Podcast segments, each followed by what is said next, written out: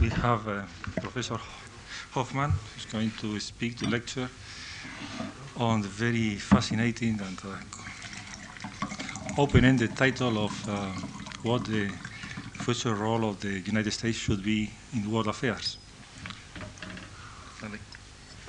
Thank you very much. I should speak into this microphone, I suppose. Um, I insist on uh, the word should in the title because it means that I'm free to say whatever I like. I represent only myself. Uh, the, uh, um, whatever American officials may hear me uh, should not be compromised by anything I say. And uh, since these are the views of a private academic, they certainly do not commit anybody but himself. So, what I would like to do is talk about uh, problems in American foreign policy for the 18 for the 1990s. Um, first, I'd like to look at uh, where we are, uh, and then uh, talk a little bit about what I think uh, where the United States should go. On where we are, let's begin by taking a, a look at uh, the international system as it appears at the end of the 1980s. I think that what strikes me most is the enormous changes that characterize it. Uh, some uh, are simply uh, differences uh, between the whole post war international system and the past ones in history, and some are changes which have uh, developed only in the last few years. So I think a first, uh, a first uh, characteristic of the uh, present international system is, very, to me, a very profoundly original one. And that is that uh, the traditional game of states uh, is now played out not on, uh, as it used to be, on one field, but on two different fields. those of you who are familiar with this unfortunate discipline, uh, the theory of international politics, uh, know that most of the people who have written about it uh, talk as if the, there was a permanent prevalence, if not monopoly, of the strategic and diplomatic uh, field, as Aron used to call it. Uh, to me, the uh, central reality of the post war period is that we now have two such fields uh, on which uh, the states play very differently. Uh, one is the old strategic and diplomatic one, in which power tends to be used in traditional ways. In other words, very often it continues to be on this particular uh, field that my gain is your loss, and vice versa. Uh, it's an area in which uh, anarchy prevails in the technical sense in which theorists of international relations use the word anarchy. In other words, there is no uh, superior above states, above the states, and also there's almost uh, no consensus uh, among the states on a very large number of issues, and also on the way in which uh, the conflicts ought to be uh, resolved. Um, whereas it seems to me, in addition to this, there is now also an economic arena an economic field in which not all the states uh, play in the same way, but most of them by now are, are deeply interdependent.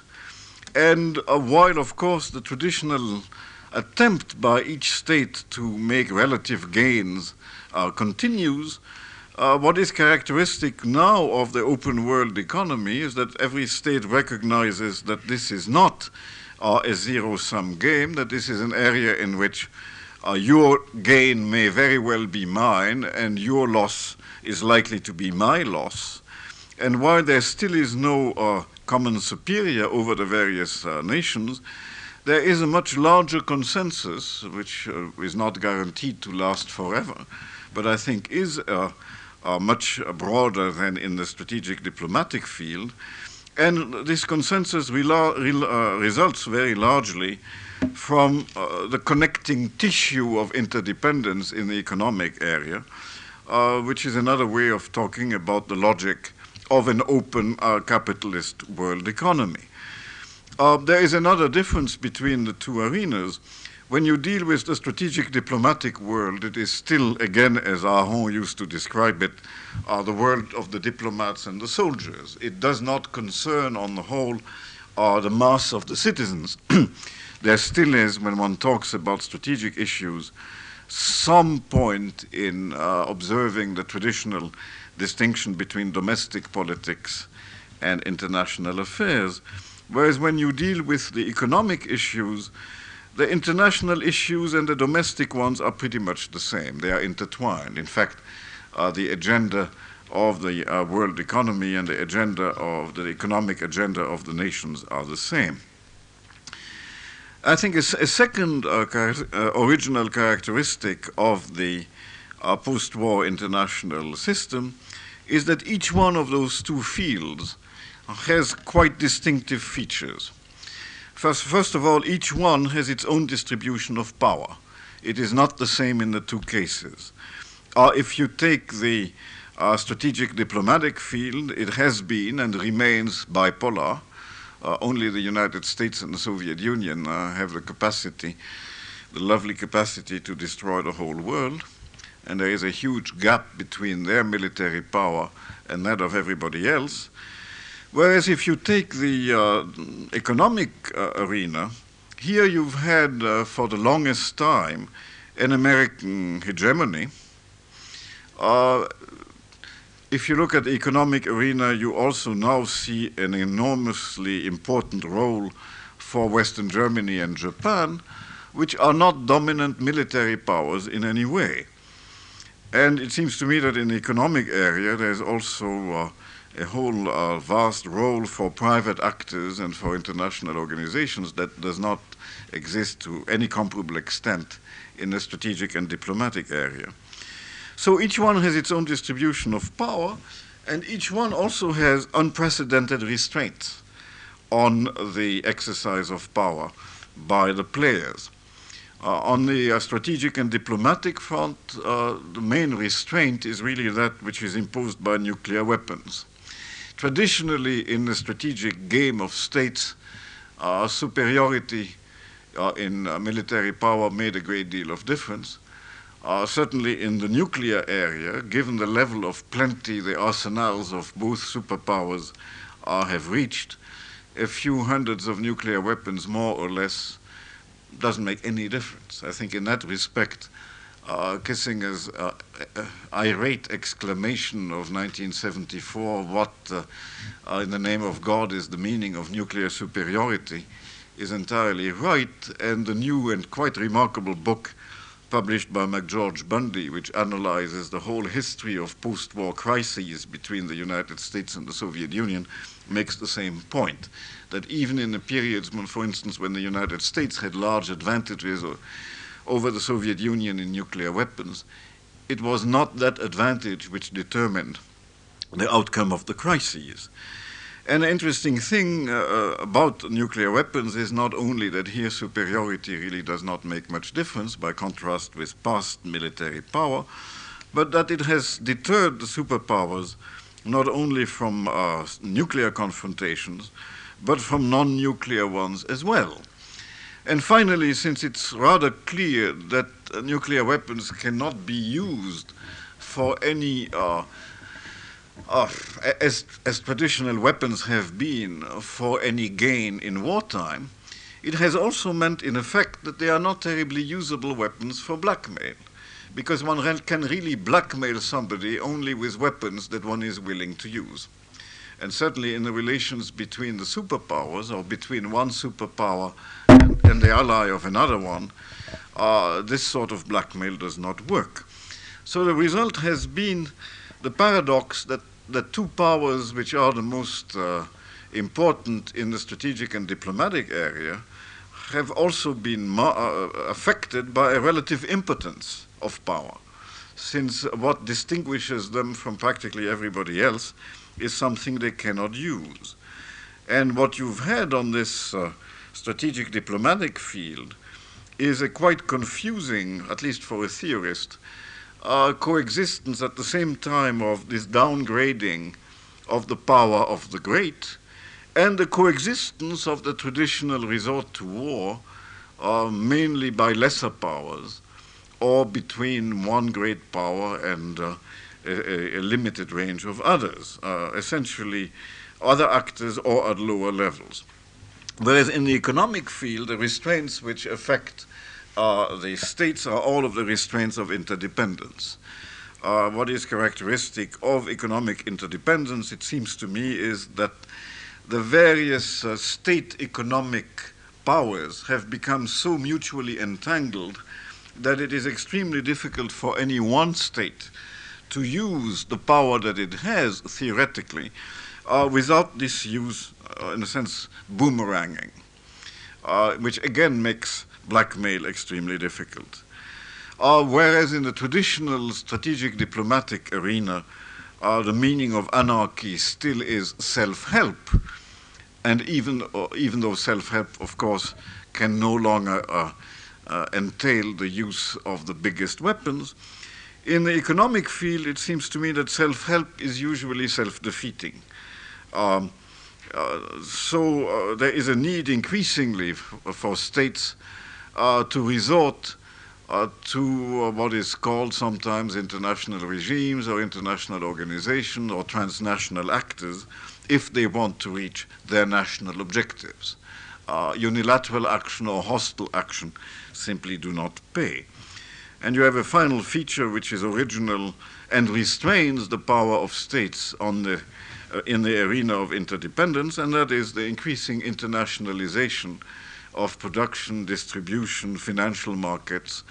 Uh, in other words, the internationalization of uh, the whole private area of the world economy, uh, which of course is another obstacle to the full exercise of power by states. These, I think, are general original features of the post-war international system. In addition to this, I think there have been some more recent evolutions, uh, which go back only to the last uh, few years. On the strategic and diplomatic front, the most interesting thing in uh, recent years is uh, what I would call prudently uh, the beginning of the liquidation of the Cold War uh, for a variety of reasons. Um, I think some are external reasons, uh, and the main ones there are, uh, are those limits on the uses of force, which I have already alluded to. But not only are, is there the, the, the, top limit on the uses of force, which is the nuclear limit, there's something else. There is a lower limit, uh, which is that both superpowers have discovered the capacity of resistance of uh, states I would call their victims uh, if those victims are, receive support from the outside. Uh, the American experience in, Afghanistan, in Vietnam and the Soviet experience in Afghanistan have been, in some respects, remarkably similar. Uh, the capacity of states uh, that others, larger powers, want to try to control, the capacity to resist. If there is a popular resistance movement and it receives outside support, or else, as in the case of the Palestinians, it is waged at such a low level of violence that, in a sense, it defeats the power of the state that tries to control them. That, I think, has finally led uh, a number of actors to the conclusion that war has not become a terribly profitable business. That doesn't mean that there aren't instances in which it can still be profitable, but it's hard to find too many instances between that higher limit and that lower limit. Um, to quote a former French foreign minister who used to speak in aphorisms, most of which sounded like platitudes, but diplomatic platitudes, as you know, are always profound. If you can't make war, you have to make peace. And it seems to me that this is what has finally uh, uh, dawned uh, in the minds of uh, the superpowers themselves. In addition to this, I think there's a second external limit for this beginning of a liquidation, and that's uh, the loosening or diversifying of the two uh, alliances systems, of the two blocks over time. You cannot maintain, somewhat artificially, uh, groups of nations in a quasi war situation that never leads to war. Uh, if it leads to war, well, uh, that's one traditional outcome of alliances, which fortunately has been avoided. but 40 years of non war leads to a certain desire for loosening and, uh, and for uh, diversification. And I think that's what we are witnessing both East and West. But add to this some very powerful internal reasons, internal to the two superpowers. Uh, in the United States, it is what has been somewhat sometimes improperly called uh, the Vietnam syndrome, uh, which is not limited to Vietnam. Uh, in other words, uh, uh, the desire to escape from the rigors of the Cold War, if those rigors mean leading protracted and inconclusive violent conflicts. I think the failure of the Reagan administration to persuade the American public uh, to fight uh, any sort of war at all in Central America directly was quite striking. And uh, the reaction of the American public to the uh, killing of the American Marines in Lebanon in uh, the fall of 1983, which was essentially let us get out before we can get trapped again, was quite characteristic of this desire essentially to escape from any situation of acute confrontation. And I think Reagan understood this very, with his usual intuition uh, as a politician, uh, uh, understood this and acted accordingly ever since 1984. Of course, on the Soviet side, the situation is far more uh, serious, and what has led there to uh, this beginning of a liquidation uh, is the desperate need for internal reform and retrenchment uh, that has, in a way, uh, snowballed since 1985. Uh, secondly, on the, uh, in, the, in the field of interdependence, uh, there have been two uh, characteristics of the recent years. The first one is that despite all of the difficulties of the 70s and early 80s, there has been, on the whole, and with only some erosion, a considerable success among the industrial powers, among the advanced powers, in preserving a relatively open and growing international economy. But on the other hand, and that's the second feature in North South relations, the gap between uh, states has increased. Not only the gap between advanced and, and non advanced, but the gap between uh, the new industrial countries uh, like Korea or Taiwan, which have essentially joined the developed world, and uh, the failure of so many others to do so, uh, particularly with the uh, enormous burden of the debt. And I think uh, the existence of this enormous debt ought to impose a limit to uh, the rather frequent self congratulation about the triumphs of world capitalism that one hears so often in Washington. Now, behind this recent evolution, um, both on the diplomatic and on the uh, economic front, there is one important trend, a common trend, which concerns the distribution of power, or if you like, a, a double trend. Uh, what is visible on the surface is a diffusion of power, a spread of power away from the superpowers. I don't think we are moving, and we were talking about it a little bit at lunch today, not, we are not moving towards a traditional multipolar system, uh, precisely because of the existence of those two different distributions of power, those two different fields. Um, Japan and Western Europe uh, are economic animals, they are not military powers at this stage. Um, but what you do find is uh, in the strategic and diplomatic area, uh, the coexistence of uh, somewhat weakened superpowers and of uh, regional influentials, uh, of regional balances of power, uh, in which countries like Israel or India or Vietnam or South Africa uh, play an important role. whereas on the, in the interdependence area, in the economic field, what is so striking is the increasing importance of West Germany and Japan. But behind this general trend away from the two superpowers, uh, there is one which is uh, common to both, uh, especially if one compares the world of today with the world of 1945 or 1950, and that is uh, the relative decline of the United States, to mention the uh, fashionable topic uh, in American academic circles. Now, it is true, as many of my academic colleagues have written, that they have had a certain tendency to wrap themselves in the American flag. Uh, they have explained that uh, this decline is uh, uh normal because the situation of 1945 was quite abnormal. The United States was indeed the only power to come out of the war uh, with its economy not only intact but multiplied, and that is, of course, true.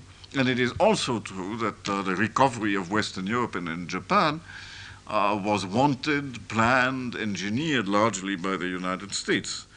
So the fact that the share of uh, the world uh, gross national product uh, represented by the US has declined is indeed perfectly uh, understandable and, and, and healthy.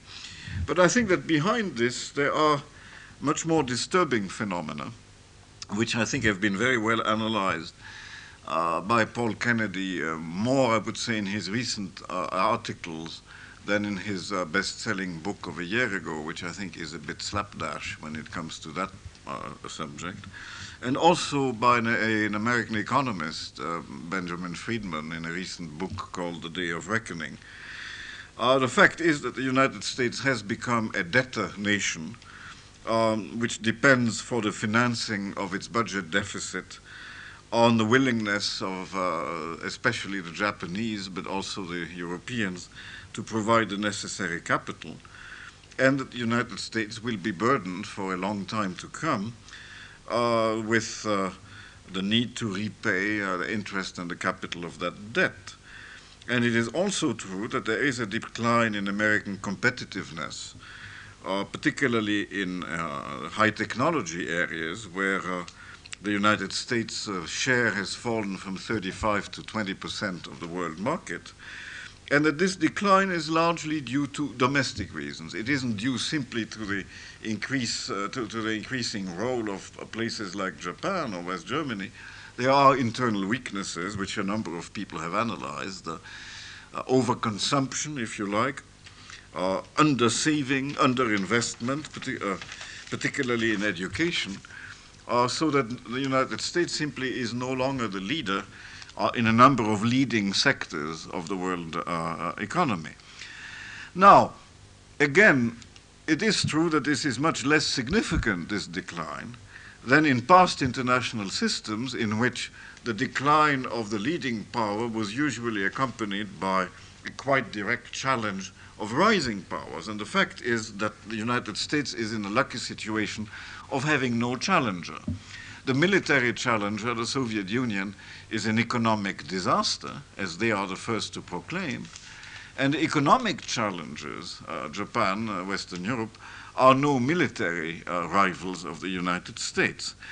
So, in that respect, the United States can afford to take its relative decline easily. However, what it does mean in any case is a decreasing capacity of the United States uh, to shape the international system of the future, uh, something which I think is uh, not always uh, totally well understood by the American political class, which is still quite surprised at uh, the greater difficulty the United States has to shape or to control outcomes in international affairs. So let me switch from this rather quick um, analysis of where we are to uh, where it seems to me the United States ought to go. And what I'd like to talk first is about objectives, goals, and then some words about strategy. I think on, on objectives, I think one has to begin by taking a fairly adequate look at this international system. And to me, that means uh, getting rid of our fascination, the American fascination. It's not purely American, but it has been largely the American fascination with the Cold War. Now, as I was saying at uh, lunch, the Cold War has had some advantages for both superpowers. The Cold War has precisely had the advantage of compressing latent conflicts uh, among the allies of the superpowers or the satellites of the superpowers, even domestic conflicts within the United States or within the Soviet Union, as long as you can maintain the discipline in your camp by talking about the threat represented by the other, uh, you have less to worry about. Secondly, uh, for the United States, the Cold War has had the advantage of giving it a set of obvious directions. And thanks largely to the clumsiness of the Soviet Union, the Cold War has given the United States some of its uh, biggest successes. Uh, the alliance with Western Europe that I was talking about uh, at midday today has been preserved, uh, largely because the Red Army is still in the middle of Europe, and also because of Mr. Gromyko's almost unfailingly bullying methods, which backfired almost each time. So that at every NATO crisis that took place, uh, NATO was rescued by the Soviet Union, so to speak. Um, the alliance with Japan uh, has been maintained in part because of the, of the, mistreatment of, there's really no other word, of Japan by the Soviet Union, uh, which I think continues to have trouble taking Japan seriously because Japan is a purely economic animal, and I don't think the Soviet Union has any understanding for such a beast the Soviet Union, I think traditionally, until recently, has analyzed power exclusively in the traditional strategic diplomatic terms of uh, how many divisions has the Pope, to coin uh, a phrase. And of course, the reconciliation between the United States and China has been achieved very largely thanks to the clumsiness of the Soviet Union in dealing with China. Um, the Cold War has also served often as a sort of uh, Procrustean bed for the United States, uh, which has led the United States to misanalyze uh, a number of international events. For instance, to misanalyze conflicts which were largely regional in their origins or domestic uh, civil wars in their origins, uh, and uh, misreading them in east-west in east-west terms. in the beginning of the Reagan administration, there was this slightly ridiculous attempt of uh, Secretary of State Haig to find a strategic consensus which would have uh, put the United States, the moderate Arab states, and Israel on the same side against the Soviet Union. This didn't work very well because the roots of the conflicts in the Middle East have much more to do with uh, the Arab Israeli conflict than with the intrigues of the Soviet Union. And there have been similar uh, misanalyses uh, in the beginning of the Reagan era in our American policy towards South Africa and in Central America. And also, I think the, the fascination with the Cold War has led the United States to analyze limited and essentially defensive Soviet moves uh, as uh, kind of worldwide geopolitical uh, offensives. Uh, certainly, Carter uh, looked at uh, the Soviet invasion of Afghanistan as if it was the beginning of a, main, of a major Soviet uh, worldwide offensive, which clearly it was not. I think that one now has a chance of moving away from this, and yet what strikes me is the reluctance of uh, many people in the United States to do this. They are reluctant, I think, partly because uh, of literally disorientation it's hard to get used to a world in which uh, the Soviet threat is not the primary headline in the newspaper.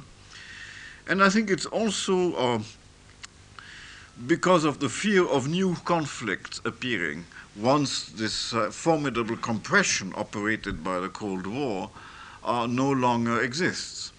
And the result have been all kinds of attempts at explaining away uh, Uh, the sort of uh, quasi disappearance of the Cold War.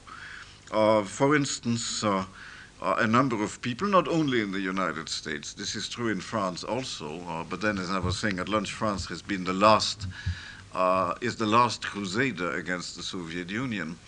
A number of people have been explaining every Soviet retreat as evidence of Soviet cunning and as another deception. Uh, uh, the less dangerous they appear, the more dangerous they are. Everything they do is a trick. Uh, if you pursue this argument to its logic, it seems to me that it would suggest that the day they withdraw all forces to Europe is going to be the day of maximum danger, since the next day all of Western Europe will fall into their lap. There is something slightly bizarre here, but there was one French article recently which argued pretty much this, which is what happens when Cartesian logic is taken too far. But other people suggest that uh, the Cold War is still going on, largely because they redefine American goals in the Cold War in such a way that the Soviet Union will never be able to meet them. Uh, some people uh, have been arguing that, after all, this is been a number of articles recently by my colleague Graham Allison. We should proclaim victory and then get it over with. Uh, if you look at the original objectives, which were, for instance, those defined by George Kennan in 1946 1947, we have essentially won. But if you redefine the objectives in a much more ambitious way, if you say that the objectives of the West in the Cold War were to change the Soviet regime, as one sometimes hears, uh, there can be no end to the Cold War until they have become uh, a, a, modern democratic state, something from which it seems for which I think we will probably have to wait a few, perhaps centuries. Who knows? They've never had any democratic experience or if you believe that the Cold War will not be over until the day when all of the East European nations have become totally independent of the Soviet Union, then clearly the Cold War is still on. But it seems to me that this is not the most uh, promising line of argument, and that what we should want, uh, given that the world is what it is, is rather different. And here I would list three objectives. Uh, the first one, uh, which is of primary concern to Americans, but is of course not without significance for America's allies, uh, is to put the domestic American house in order, or if you, or if you want a slightly more uplifting slogan, uh, put stop America's decline. Uh, both so that the United States will have a greater capacity to shape the international system, and because I think otherwise there is a risk of greater chaos in world affairs for lack of steerage. Uh, because uh, uh, in a world which is used to uh, American predominance, uh, certainly in the economic area, and to the superpower predominance in the strategic area, uh, if the United States cannot perform that steering role, there simply isn't anybody to take its place. Also, for the United States itself, uh, not putting its house in order means a critical loss of autonomy in financial and uh, in key sectors of industrial policy, and a great risk of uh, the export of American economic diseases, uh, given the continuing importance of the American economy. I think the second goal ought to be rearranging the relationship between the United States and the Soviet Union in a way which will be uh, neither the Cold War uh, nor the rather misleading detente of the 1970s, which was based, I think, on two conflicting miscalculations, converging but conflicting miscalculations.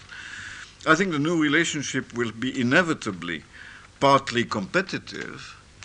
Uh, because uh, the interests continue to be divergent, but at least one can hope that it will be competitive with a much smaller degree of militarization in the contest. And I think there's a chance of being, being partly cooperative in a very large number of issues where now the two superpowers have, in fact, common or convergent interests. And I think the third goal ought to be to uh, ease the transition uh, to a world in which um, the two major threats which I can see in the international system which are the threats of what I would call fragmentary violence, the violence occurring as a consequence of regional conflicts and of the intervention of the superpowers in regional conflicts, especially after this discipline of the Cold War has ended. And the other threat, which is chaos in world economic relations, uh, will be uh, diminished uh, or neutralized. In other words, I think what one needs uh, uh, in this area is both more order and more justice, or uh, to borrow a, uh, the newest cliche, which comes from Mr. Bush's acceptance uh, speech at the Republican convention of last summer, one needs a gentler, kinder world, if possible. So let me go on now from the goals to the strategy and try to see what can be done in these three different uh, areas. First of all, on the domestic American front, what strikes me here, and there are other people who are much more competent to talk about the, the state of the American economy than I am, but what strikes me is the extraordinary narrowness of the margin of maneuver uh, the United States government has at its disposal. In a sense, the United States begins with two imperatives which go in different directions. Uh, one is the imperative of no inflation. The one advantage inflation would have for the United States is that it would lower the burden of the American debt, but that's the only one. Uh, inflation would cause uh, enormous risks uh, for the world, uh, for the financial stability of the world, and it would undoubtedly reduce the role of uh, the dollar uh, in, interna- in the international financial system. Also, if inflation developed, uh, the Federal Reserve Bank would undoubtedly impose very high interest rates again uh, in order to limit inflation. And this would depress uh, national investment even more, it's already quite low, and could precipitate a depression. And precisely the other imperative is no depression. Uh, because of the catastrophic effects it would have on the rest of the world and particularly on the developing countries, uh, which need uh, to have access to the American market. And also, I think a depression would uh, create very strong protectionist pressures in the United States. So that's a first uh, uh, point. A second point is that the United States clearly has to do something about the two deficits. Uh, the financing of the budget deficit does draw American money away from productive investment, and the increase of the American debt is leading more and more to foreign investment, not only in American stocks, uh, but also in American assets. But the United States has to fight those deficits in a way which uh, does not sacrifice domestic needs, which are very costly and very real and it cannot uh, fight those deficits in a way which uh, cuts quite uh, sharply the possibility for other states to export to the United States. In other words, the United States cannot fight the deficit simply by restricting imports, because that would be disastrous for others. That seems to leave uh, only one way, which is a massive increase of exports abroad. But that is not going to be possible unless American domestic investments and productivity increase, unless the United States simply lets the dollar fall, which in a sense it cannot quite do, because if the United States lets the dollar fall, all the countries which have until now helped the United States with its deficit uh, will lose a, a sizable fraction of the value of their holdings in dollars and would refuse to continue to support uh, the American economy. So uh, it's an extraordinary, as I said, very, very narrow margin of maneuver. What is desirable is also very difficult. And the United States risks, in fact, one sees some signs already being caught between the preferences of the government, which are, I would say, surreptitiously or are mildly inflationary, precisely because inflation diminishes the burden of the debt, and the anti inflationary policy of Mr. Greenspan at the Federal Reserve. So, the best policy that one could suggest is the one that I borrow entirely from uh, uh, Ben Friedman's book, which consists, in the first place, of trying to reshape uh, the American tax system so shortly after it has been re- reformed, uh, but reshape it again so as to increase incentives uh, to save and to invest. Uh, it seems that the Tax Reform Act of three years ago, uh, despite uh, uh, its best intentions, has actually not led to any great increase in the amount of money invested by corporations in productive activities. Um, the second thing which would be needed would be a gradual reduction of the trade deficit, above all by relying on exports, uh, not by uh, manipulating exchange rates.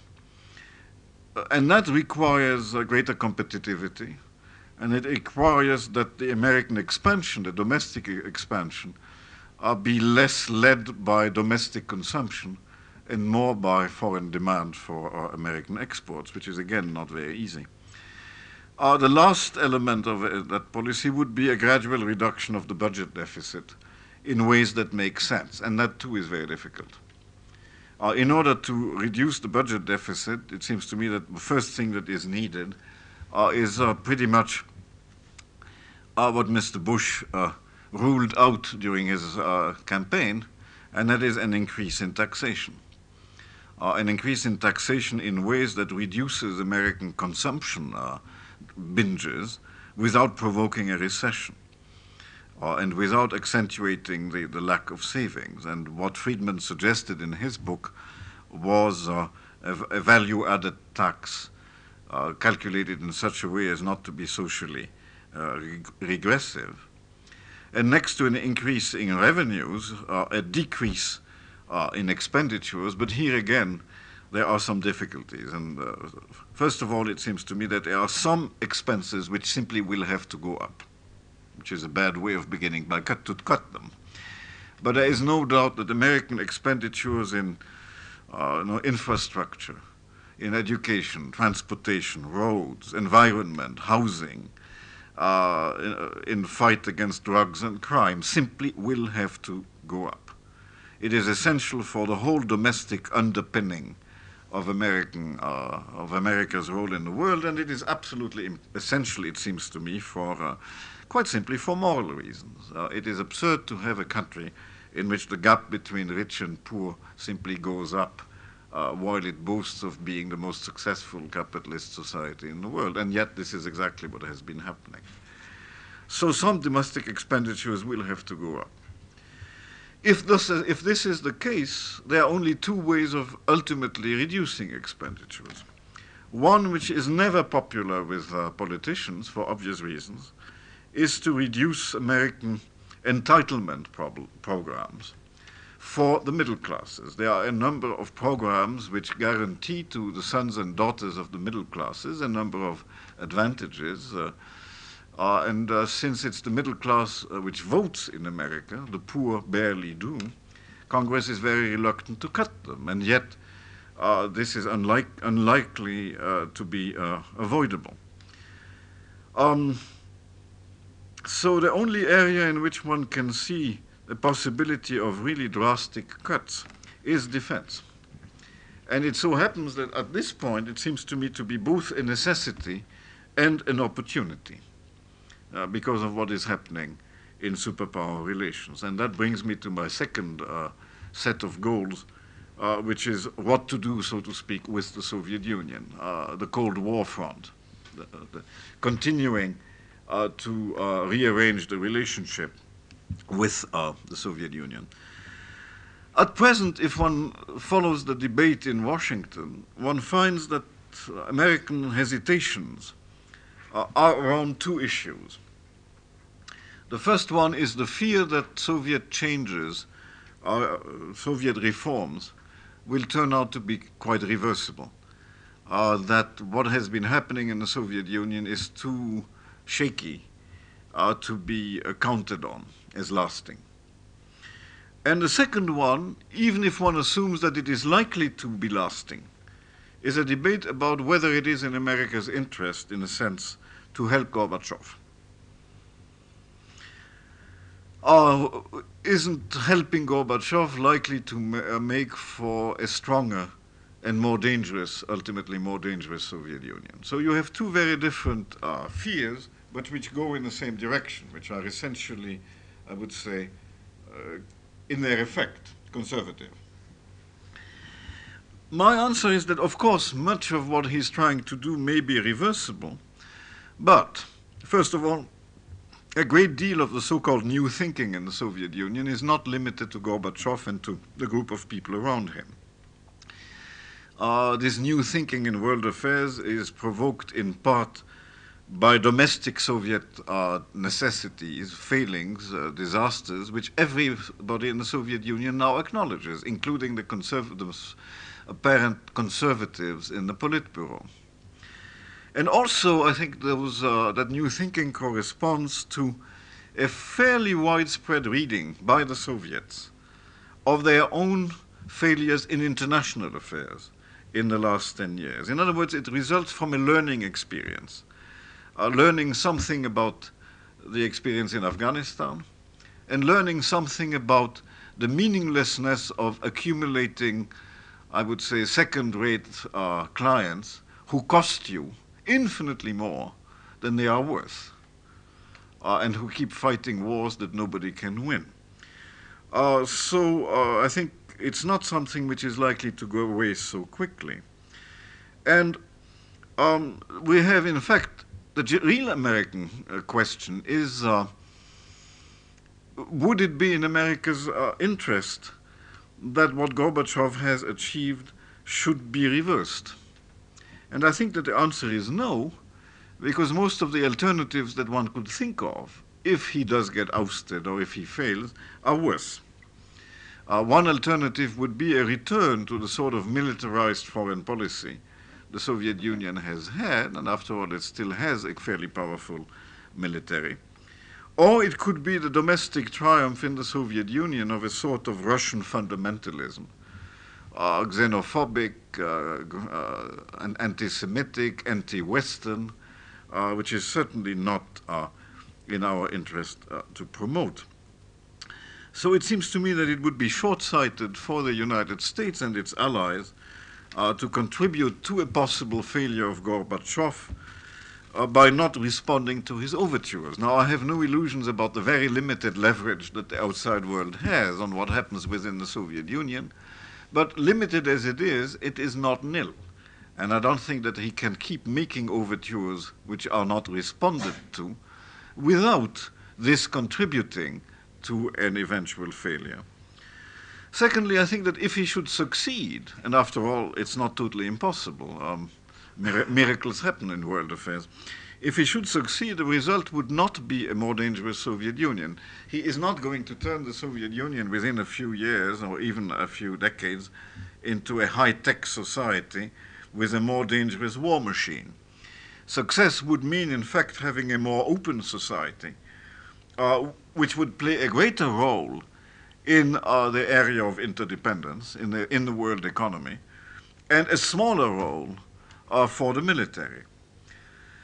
Uh, moreover, I think that if he falls after the United States and its allies have made some attempt at cooperating with him, the United States will still have the means to return to a Cold War strategy, especially if, uh, in the meantime, the United States preserve its, preserves its alliances and I don't think that the US will preserve its alliances unless it does respond to Gorbachev's overtures, precisely because that is what several of the allies, and not the least powerful one, desire. So I think that the way of, of dealing with the Soviet Union is to uh, respond, uh, not always to be caught unawares by new Soviet moves. And I think that um, responding makes sense uh, first of all, in an instrumental way. Uh, it is a way, responding is first of all a way of avoiding uh, a whole series of Soviet propaganda coups, uh, which are actually very good for Soviet influence, uh, but not terribly good for the United States, because again and again the Soviet Union has been ahead of uh, the US, if only more recently in the Middle East, for instance, an example also uh, because it's a way of preserving alliances, uh, especially the alliance with West Germany.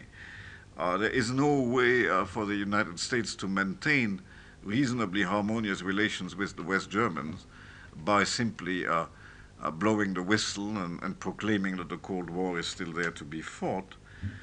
Um, and I think it's also instrumentally uh, a good idea uh, to encourage some welcome domestic changes, uh, like relative democratization in the Soviet Union.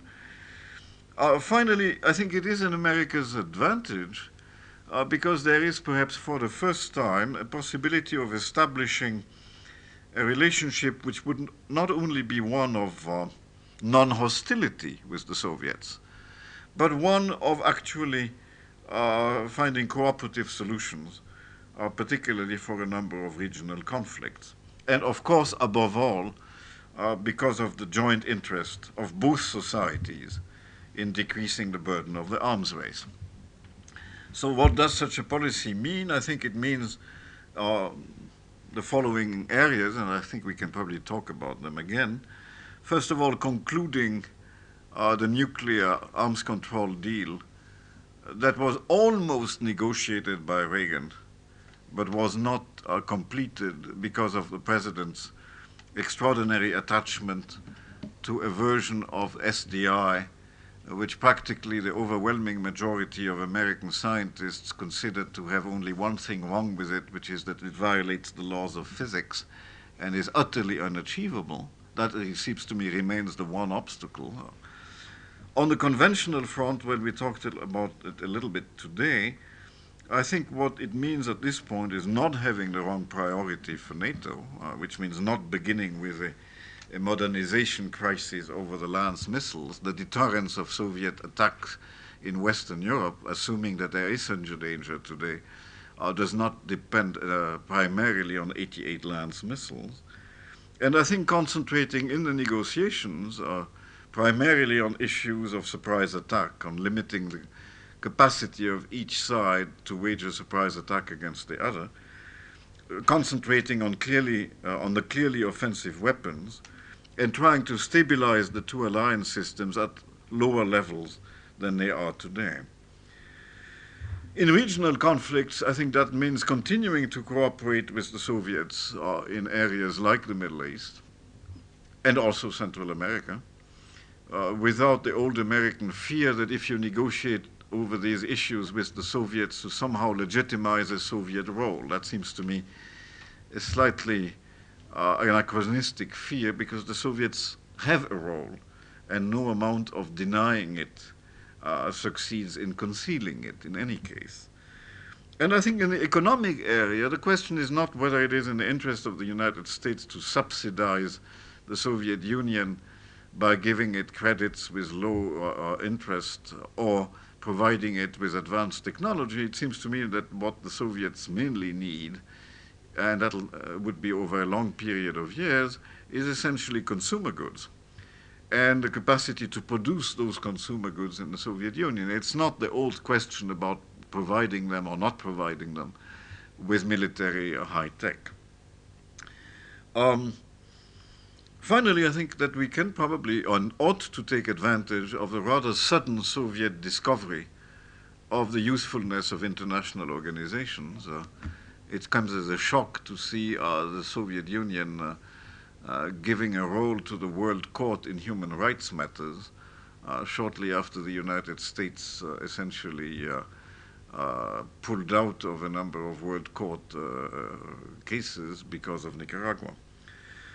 Now, on the, finally, on the third and, and, last front, the global front, this transition to a, a, a, better international system, I think that what ought to be done uh, can be grouped under three headings. Uh, one is against violence, uh, one is against injustice, and the third one is uh, for a more balanced uh, international order. On against violence, I think the priority clearly ought to go to the liquidation of the more acute regional conflicts that still exist. Uh, I think in, the case of uh, Central America and particularly Nicaragua, it's, in my view, I know it is not the view of either the present or the past administration, it is the United States which is the problem. Uh, I don't have for the uh, Sandinista regime a delirious admiration, but I do not consider that whether the uh, Nicaraguan regime uh, is Marxist Leninist or isn't, is an issue of vital importance. What is important is that both superpowers negotiate limitations on the amount of military aid they provide in the area, uh, that no foreign bases be established, and I think this ought to be uh, negotiable. Uh, in the Middle East, the United States certainly is not the problem, but it is undoubtedly a major part of the solution uh, there will be no solution of the Arab-Israeli conflict until the United States is more willing uh, to do what it has not wanted to do until now, uh, which is exert pressure on Israel, uh, whether it is for an international conference or for direct uh, negotiations with the Palestinians is in a sense irrelevant. Uh, but unless the United States does this, at a time when a majority of Israeli opinion itself seems to favor uh, negotiations with Palestinian representatives, absolutely nothing will happen. And I think the double role the United States will have to play there is, first of all, uh, drags Israel to a negotiating table. And secondly, uh, after negotiations, uh, uh, provide indeed security guarantees, uh, which Israel will need. another and very important thing to do in the area of, of violence and here again, it will have to be done jointly by the United States and the Soviet Union, is to limit the risks of this contagion of what I called earlier fragmentary violence, uh, reinforce the non-proliferation nuclear regime, uh, take measures against chemical warfare, and negotiate uh, with others limits on the export of advanced conventional weapons uh, and, and missiles by, by the year uh, uh, 2000, it seems that 15 states outside of the superpowers will have the capacity to produce ballistic missiles, which is not very reassuring. And there, interestingly enough, I think the United States is likely to have more difficulty negotiating such uh, uh, embargoes or limits with its own allies, which have become extremely good at exporting uh, deadly technologies, than with the Soviet Union. On the front of uh, fighting against injustice, I think that uh, um, uh, the main priorities are, first of all, and I'll go very quickly because I've been much too long, is first of all, this is something which the new administration is already moving into, uh, to take far more energetic measures to reduce the burden of the debt, uh, to take genuine measures of relief that will allow the developing countries in debt uh, to concentrate on being able to export and to be able to afford imports rather than having to uh, service the debt uh, in priority. And this will also mean, I suspect, reforming the IMF conditions, uh, which continue to impose on the debtors uh, restrictive policies that are often uh, domestically uh, totally counterproductive, both politically and economically. And the other front here is a human rights policy for which the United States has no reason to be uh, apologetic, but which can only be successful if it is part of a concerted effort with other countries. If you take something like South Africa, the United States by itself simply does not have the leverage. The Europeans have it, the United States by itself does not. The one area in, of human rights where the United States alone has enormous leverage is uh, the area of direct American predominance or hegemony, and that is Central America. And there, particularly if one thinks of a mess like El Salvador, the United States could already do a great deal by stopping to do a number of things, or by making some demands of its client government, which bit, has been reluctant to make until now. Finally, on what I called for a more balanced uh, order, it seems to me that there the, the headlines, if you like, would be the following. The first one, on which I'll be very brief because I tried to talk a little bit about it at lunch, is to encourage Western Europe. Uh, to to uh, encourage it, first of all, to, to perfect its economic integration without a sort of hysterical fear of a fortress Europe, which is probably partly unjustified, largely unjustified. Unjustified because at least two of the main European partners, uh, Germany and, and England, are against a fortress Europe to begin with, and partly because I think how the, how the West European community finally defines its level of protection, to use a very broad sentence, after all, will depend very largely on what the United States and Japan themselves do in these areas. But above all, I think the United States will or, or ought to encourage the West Europeans to play a greater role in security matters, especially if one does succeed in stabilizing the two alliances at a much lower level of armaments through arms control measures, because then it will be possible to give greater responsibilities to the West Europeans without, as in the past, greater responsibilities for the West Europeans always sounding as if the United States was simply asking the West Europeans to pay much more in absolute terms for defense, which of course, most West European governments have been very unwilling and understandably unwilling to do. And also encourage the West Europeans to take the initiative towards Eastern Europe, where I think the objective of the alliance, of the Western alliance, ought to be to encourage, I'm talking about Eastern Europe, the maximum possible Finlandization. In other words, to move towards a situation in which those states may remain members of the Warsaw Pact, because I don't think the Soviets would ever allow them very easily to get out, at least for the foreseeable future, uh, but with the maximum domestic uh, uh, auton internal autonomy.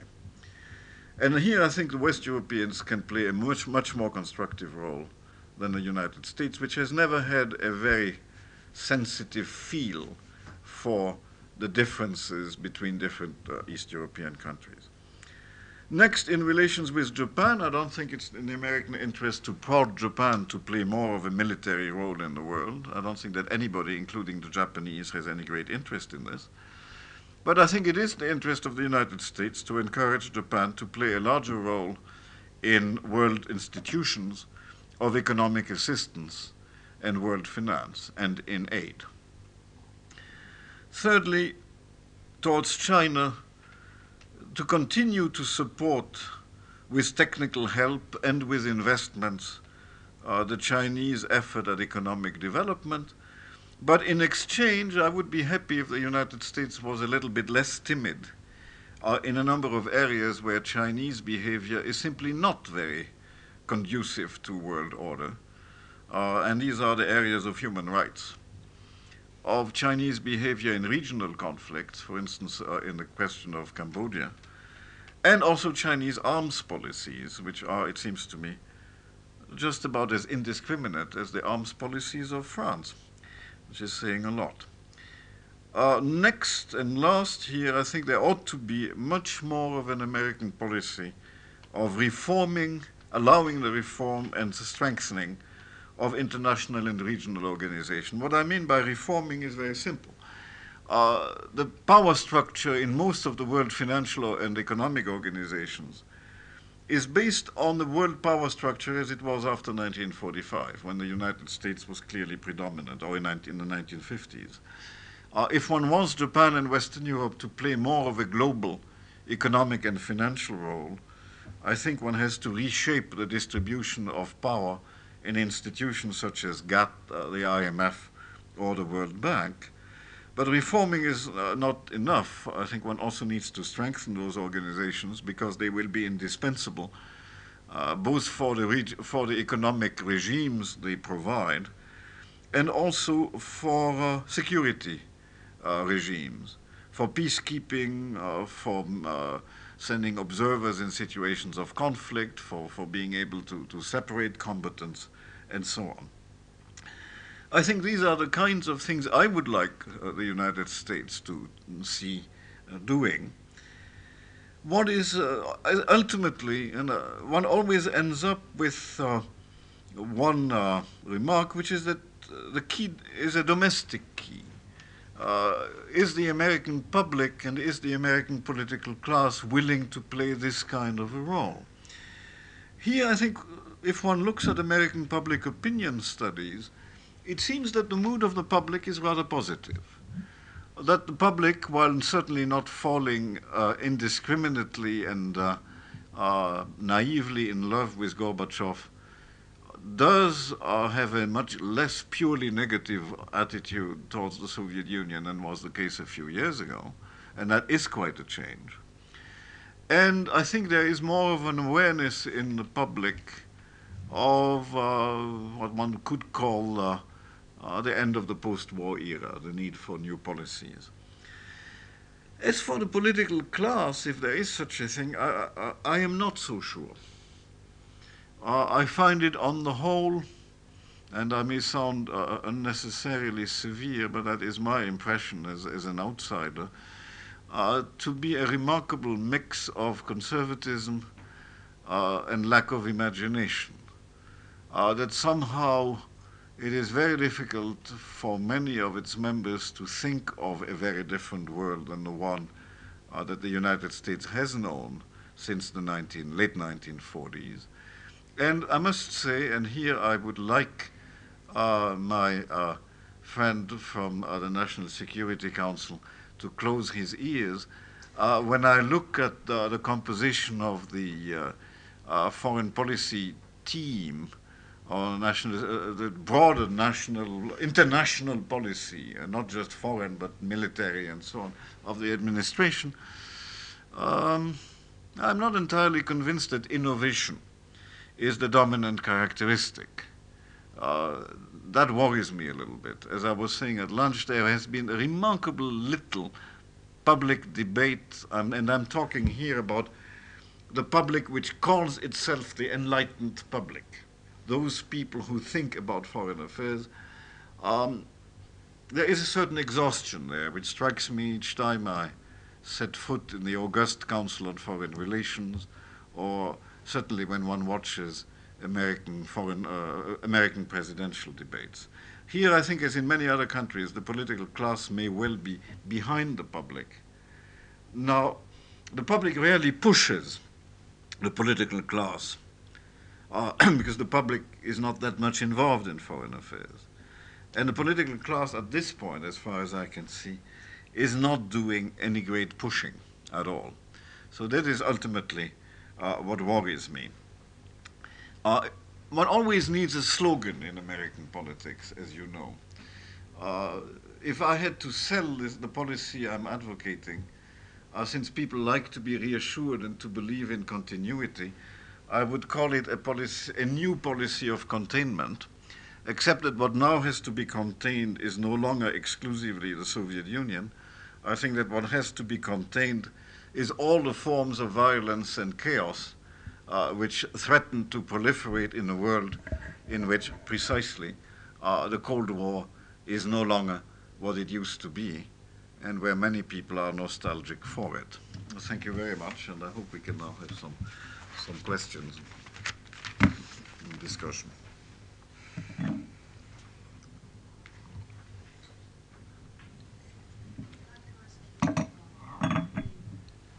about um, the American reaction uh, to a crisis or to a, an economic recession. Can you hear me? No, not very easy. I think you probably sh- uh, have, you to, have to, to push press the the button. Oh, sorry. Okay. American reaction to what? Uh, the American reaction to an economic recession, to a possible Mhm. economic recession. I mean, you're talking about the narrowness of uh, the capacity for maneuver Mhm. of uh, the USA, and also to an environment of, uh, well, to a capitalist uh, world system which is completely open or, or almost open uh, at the moment.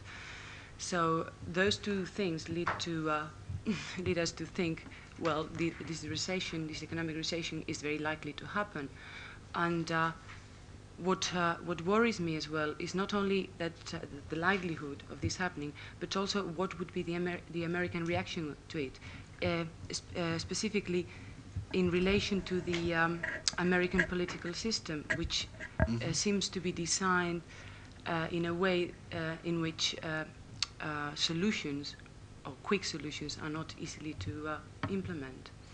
Well, actually, what I'm afraid of is a, if, if a recession comes, uh, is that there will be a tendency, particularly in Congress, uh, to look for very quick solutions, largely in a protectionist direction. Uh, if one is thinking about international trade, for instance, to protect American goods, uh, to prevent uh, uh, the further invasion of foreign goods and so on.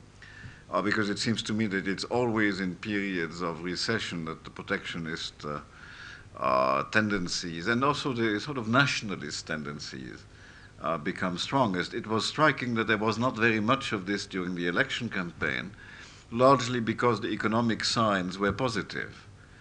Uh, but what strikes me most is uh, the gap which exists between the somewhat pessimistic prophecies uh, which quite a number of economists have been making about the likelihood of a recession.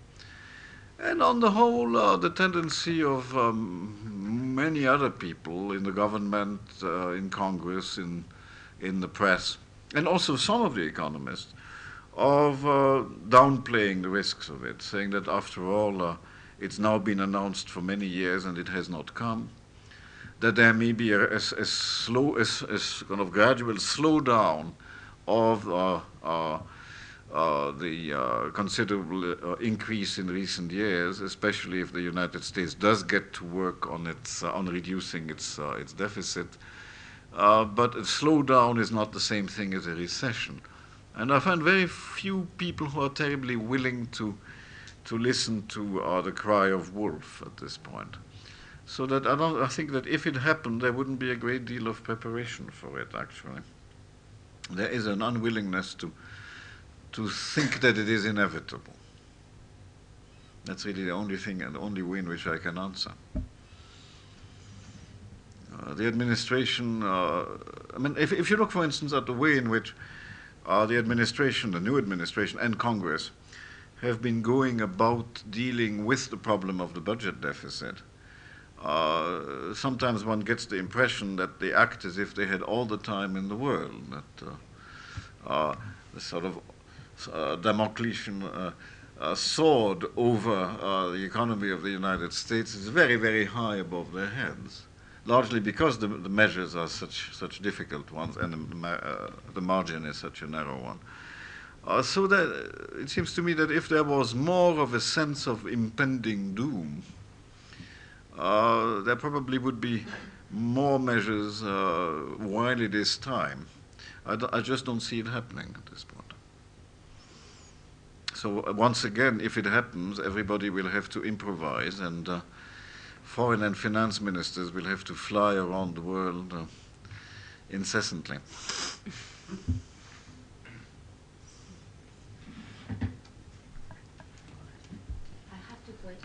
I have two questions. Shall I?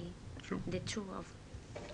Well, the first one is what do you think about the idea that maybe the decline of the US and the USSR is not only possible and real but also convenient because maybe a war with a lot of power instead of only two is more desirable than a war with Cold War because, well, mm -hmm. at the very end, it is not a new idea. At, mm. the, at the beginning of the last century, after the Congress of Vienna, people thought it was desirable. Mm -hmm. And the second question is, it is completely different, but is the foreign debt uh, the new plan for, for the foreign debt has been presented by some mass media as a, a good plan from good Americans trying to forget half of the debt if they get security from the other half. What do you think it will be the reaction or the possible reaction from the Latin American countries? Because one part is to forget about half of the debt, but the other is either to transfer the foreign debt into internal debt or to make to give security for foreign banks to take over a lot of um, resources from Latin American countries. Do you think it will be a big reaction or? I really can't answer the second one because I have not uh, looked at it in sufficient detail. The first reactions, it seemed to me, were, I mean, coming from countries like uh, Brazil and Mexico uh, and Argentina were positive. I think inevitably, since uh, the Brady plan, if it is a Brady plan, does go much farther than the, uh, the late Baker plan of the Reagan administration. So almost inevitably, the first reactions were at least it is a big step forward. But I haven't followed it in recent days enough to see how much opposition the specific details will create. My impression is that uh, at this point, uh, as they say, everything is still is, is rather negotiable, largely because of uh, the sense that uh, the thing I was alluding to in the beginning, that this is the sort of problem that, if out of uh, control, would boomerang very, very badly uh, for uh, Western banks, for American banks in particular, so that there is indeed a joint interest in finding a solution which does not precipitate mass default and mass uh, failures of, of Western banks. So I think the first reactions were rather more positive than, than you suggest. On the other one, you know, on, on whether a multi whether a multipolar world is a safer one than a bipolar one, it's a wonderful exam question, uh, usually inflicted on my students, in part because I'm not sure I have the answer. Uh, in the literature, in, in, theories of international relations, the theoretical literature, you find both views. uh, you find some people who explain that bipolarity is always much more risky for the world. Uh, remember what happened to the, the, Athenians and the Spartans. And other people who say, oh, but it's a very good thing. Look, uh, the Americans and the Russians have been at it for 40 years and they haven't fought. So clearly, bipolarity is much more stable, uh, which of course neglects the powerful reinforcement uh, of nuclear weapons for, for wisdom. So it's very hard to answer because I don't think we have a precedent. And as I, was suggesting at lunch, you know, when uh, the Congress of Vienna, you had a situation in which the leading powers were states like Russia, France, England, Austria, Prussia, which were old world powers, uh, which had pretty much the same diplomatic vocabulary, the same conception of power, uh, the international system had been, in a sense, purged of its troublemaking element, which was Napoleon.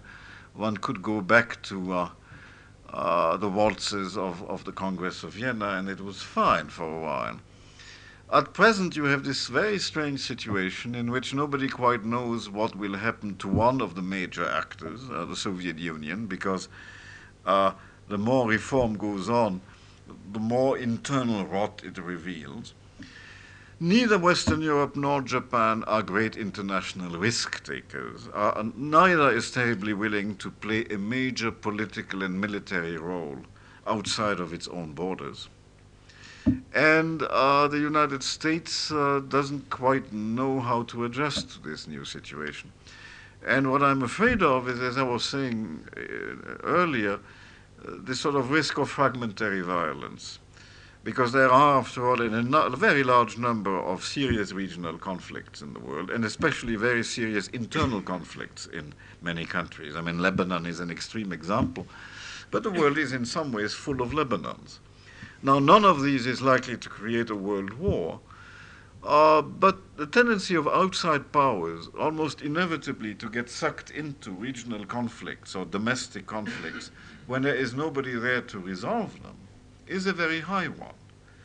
And uh, um, I was I don't quite know why it's Buñuel who is on my mind. It was uh, the same movie, that L'Âge d'Or, which uh, I was mentioning at lunch. Perhaps because it's it is I think uh, to me the most striking movie I think I ever saw. And I remember one scene in it uh, in which uh, uh, a, a, street is being shown, and off I saw this, you know, for, uh, 40 years ago, so my memory is a bit shaky. But what I still remember is uh, that uh, one tells you that from time to time in this street, one house collapses, and indeed the house collapses, and then the second one, and then the third, and at the end you have nothing left. And what I'm afraid of is not, you know, the sort of world war in which whole everything gets destroyed at once, but this sort of fragmentary thing with nobody there really to be able to deal with it. That's what I worry in a situation which is very different from the multipolar system of 1815 or of the, or of the 18th century. That's why I'm not entirely reassured. And I think that's why almost instinctively a number of people will regret uh, the old bipolar stability. I won't personally, because I think the costs were enormous of, of just living, uh, always preparing for a war which everybody knew would be suicidal. So I think it's better to liquidate it. But nobody has a very good formula. In fact, the Soviets themselves, if one looks at the evolution of Soviet foreign policy over the last three or four years, it seems to me that they are torn at present between, on the one hand, offering their cooperation in the settlement of regional disputes largely because they need stability in order to conduct their own internal reform. But on the other hand, they are not terribly willing to uh, uh, to spend too much capital and energy in, in being regional peacekeepers or anything of that sort. If anything, they are telling their own clients, you're on your own.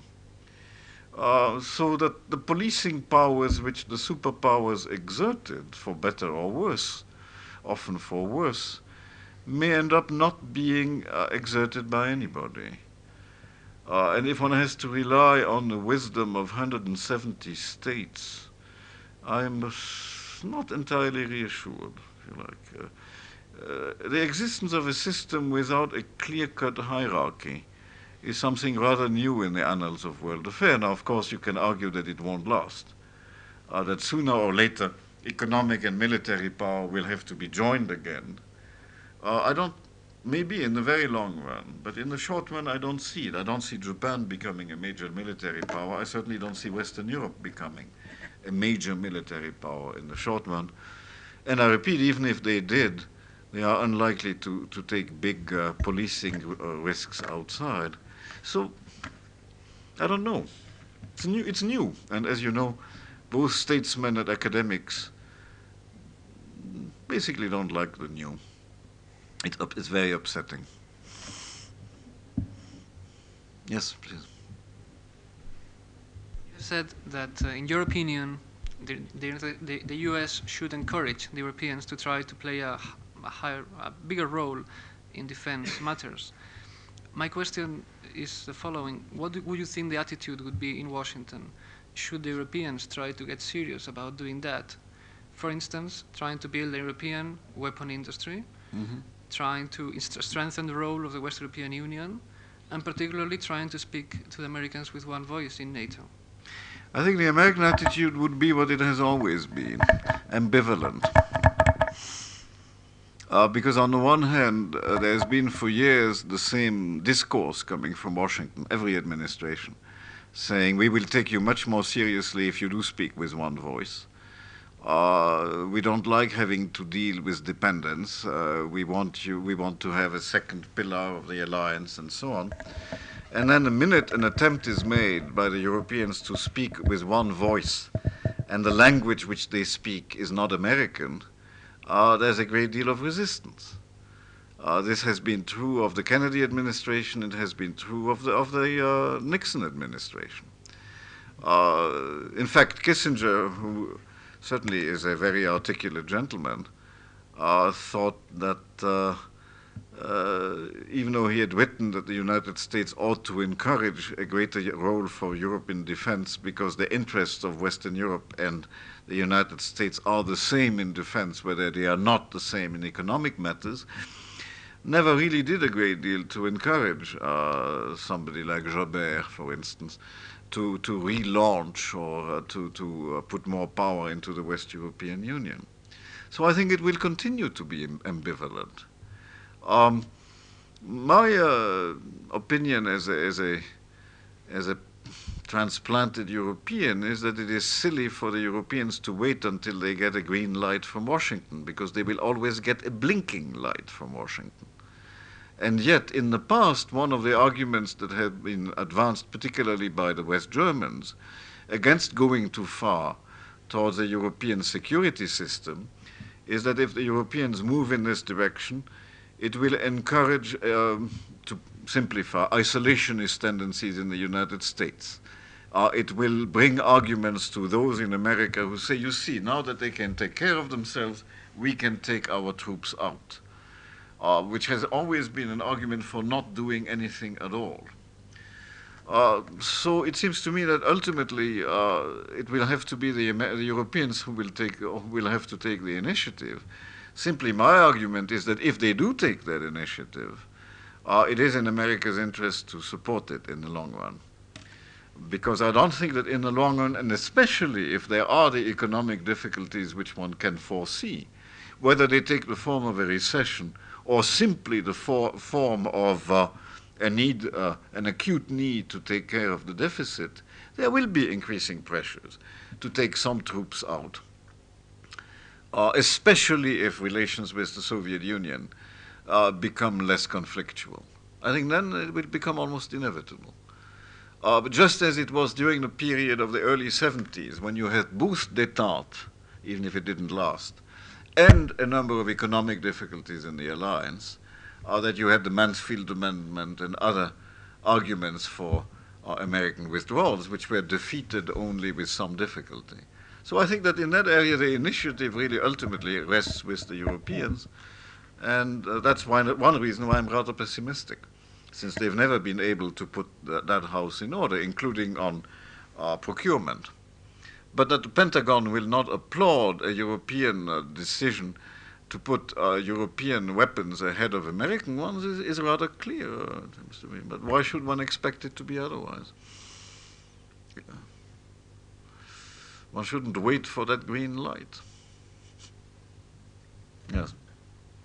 Since I, since I'm not yet a member of the National Security Council, I would like to be able to speak personally. Uh, The, um, I agree with your analysis about the blinking light. And I agree personally that the Europeans should play a larger role, that's my personal view. Yes. And uh, that if they do play a larger role in a way that is responsible in terms of real defense, as opposed to cutting down on the real defense capability by making weapon systems that are twice as expensive. If they do serious defense planning, the U.S. will listen. Yes, the Pentagon will not like it initially. Yes, there will be a protectionism towards the American defense industry. But no, the United States will not suddenly turn isolationist just because the Europeans are Yeah. doing more. At a time when we are poorer and less able to Yes. do more or do, to even do as much ourselves, I think we will ultimately welcome it, even if there isn't all the mm-hmm. imagination in a new administration than what might, than one might like. Um, now, there's, there's one other comment I wanted to make, or really ask you to uh, just elaborate slightly more. You started with the analogy of two playing fields, one tr- classic, strategic, and diplomatic, the other economic. To me, and forgive me for turning the th- thought back at you, this is the most imaginative and uh, creative part of what was an outstanding presentation, but this was the, the newest part of it, let me put it this way, or permits the most new analysis of what the Europeans should do differently and what the United States should do differently in a changed situation. Mm-hmm. But you did not develop the idea very much. No. Uh, I agree with you that the Europe, that Western Europe, as it is presently headed, and Japan as it- as it is headed, neither are going to play a large, aggressive leadership role. Mm-hmm. Therefore, one has to think about how quickly we can let the the scare of the Cold War disappear because there's nothing else to replace it as a uniting or mm. as something eliciting responsible actions which are difficult, like reasonable levels of defense spending and conventional mm-hmm. spending if you don't want Yes. Lance missiles. Yes. What, that's very expensive. Point one. But the more important point, is there anything more that you can say or any conclusions that you, ha- you have, any, any more creative thinking that you see going on in the academic world about the implications, the increasing disparity? You have economic mm-hmm. giants coming mm-hmm. up in the economic field and winning the battle at a devastating cost mm-hmm. to the United States economy, although many of our wounds are self inflicted mm-hmm. as well. I agree with your analysis that. But there are also wounds that are inflicted by a one sided set of playing rules in the economic arena, mm-hmm. where I think the United States over the past 40 years has been reasonably generous and fair in the rules by which we have played on the strategic and political arena. That disparity cannot last forever.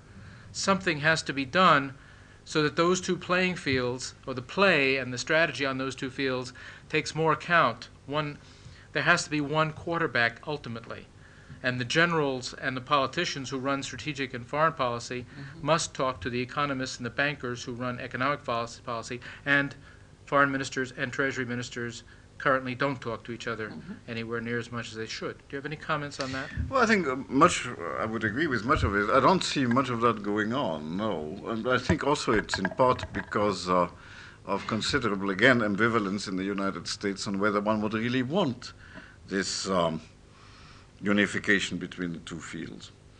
Uh, because the only way in which it would come is by having a Western Europe and a Japan uh, that become uh, both economic and military powers. And uh, uh, while you have from time to time people who say this would be a fine thing for the United States because it would mean that the Japanese would spend some of their energies outside of uh, their export markets, concentrating on uh, ruining themselves for defense the way the United States has done it, so to speak. Uh, still, the consequences are not very pleasant. Uh, if you think of the reactions of the Japanese, of the Japanese public itself, but also of the Chinese, of everybody else in Asia, not to mention the Soviets, uh, mm, nobody is terribly willing to encourage that. And since uh, it would be very difficult in the long run for the United States entirely to control uh, a European military uh, giant uh, in which policy would largely be made by the uh, by the West Germans. At least in the sense that nothing could be done without West German consent, there isn't an enormous amount of enthusiasm either. So, if I had to make at least any uh, prediction, it's that the disparity between the two fields will continue. Um, with each uh, arena having its own uh, its own set of rules, and the only thing common to both being this relative decline of American influence, which of course does not make uh, Americans very happy. I don't see this changing very much. What may change, especially if there is a recession, and that would not be uh, very good for anybody, is on the economic field uh, some sort of a change in the rules of the game. Because until now, the sort of rule which almost everybody has uh, more or less grudgingly adopted is one which uh, contains, so to speak, the efforts of each one of the players to make relative gains at the expense of the others. There has been an assumption that, sure, every, uh, and one saw it during the OPEC crisis, one sees it in Japanese American relations, to be sure, it's a good thing for each uh, country to try to become number one or to uh, improve its share of the pie, but only as long as the total pie keeps increasing, uh, as long as nobody does it directly at the expense of anybody else. If you do have a recession, what I'm afraid of then is the sort of unification of the two fields that nobody would like to see, uh, which is, uh, to simplify, a return to the 30s, uh, with the mode of behavior that states have traditionally had in the strategic diplomatic area dog eats dog, uh, beggar thy neighbor policies, uh, uh, my gain is your loss, transplanted on the economic field, which means indeed uh, protectionism by each uh, and against all, and that nobody has much of an interest in that either. So, usually in world affairs, when harmonization takes place, it's, it's Gresham law that operates it's harmonization through the worst. In other words, uh, it's not going to be everybody behaving in a reasonably restrained and civilized way, which has characterized uh, the international uh, economic system, at least among the advanced countries. It's more likely to be, once again, something like uh, uh, the interwar period, with simply the absence of a Hitler, which makes already a great dif difference, except that he may re-emerge somewhere. After all, who in the 1920s thought of a Hitler. It's that sort of reunification that I'm a little bit afraid of.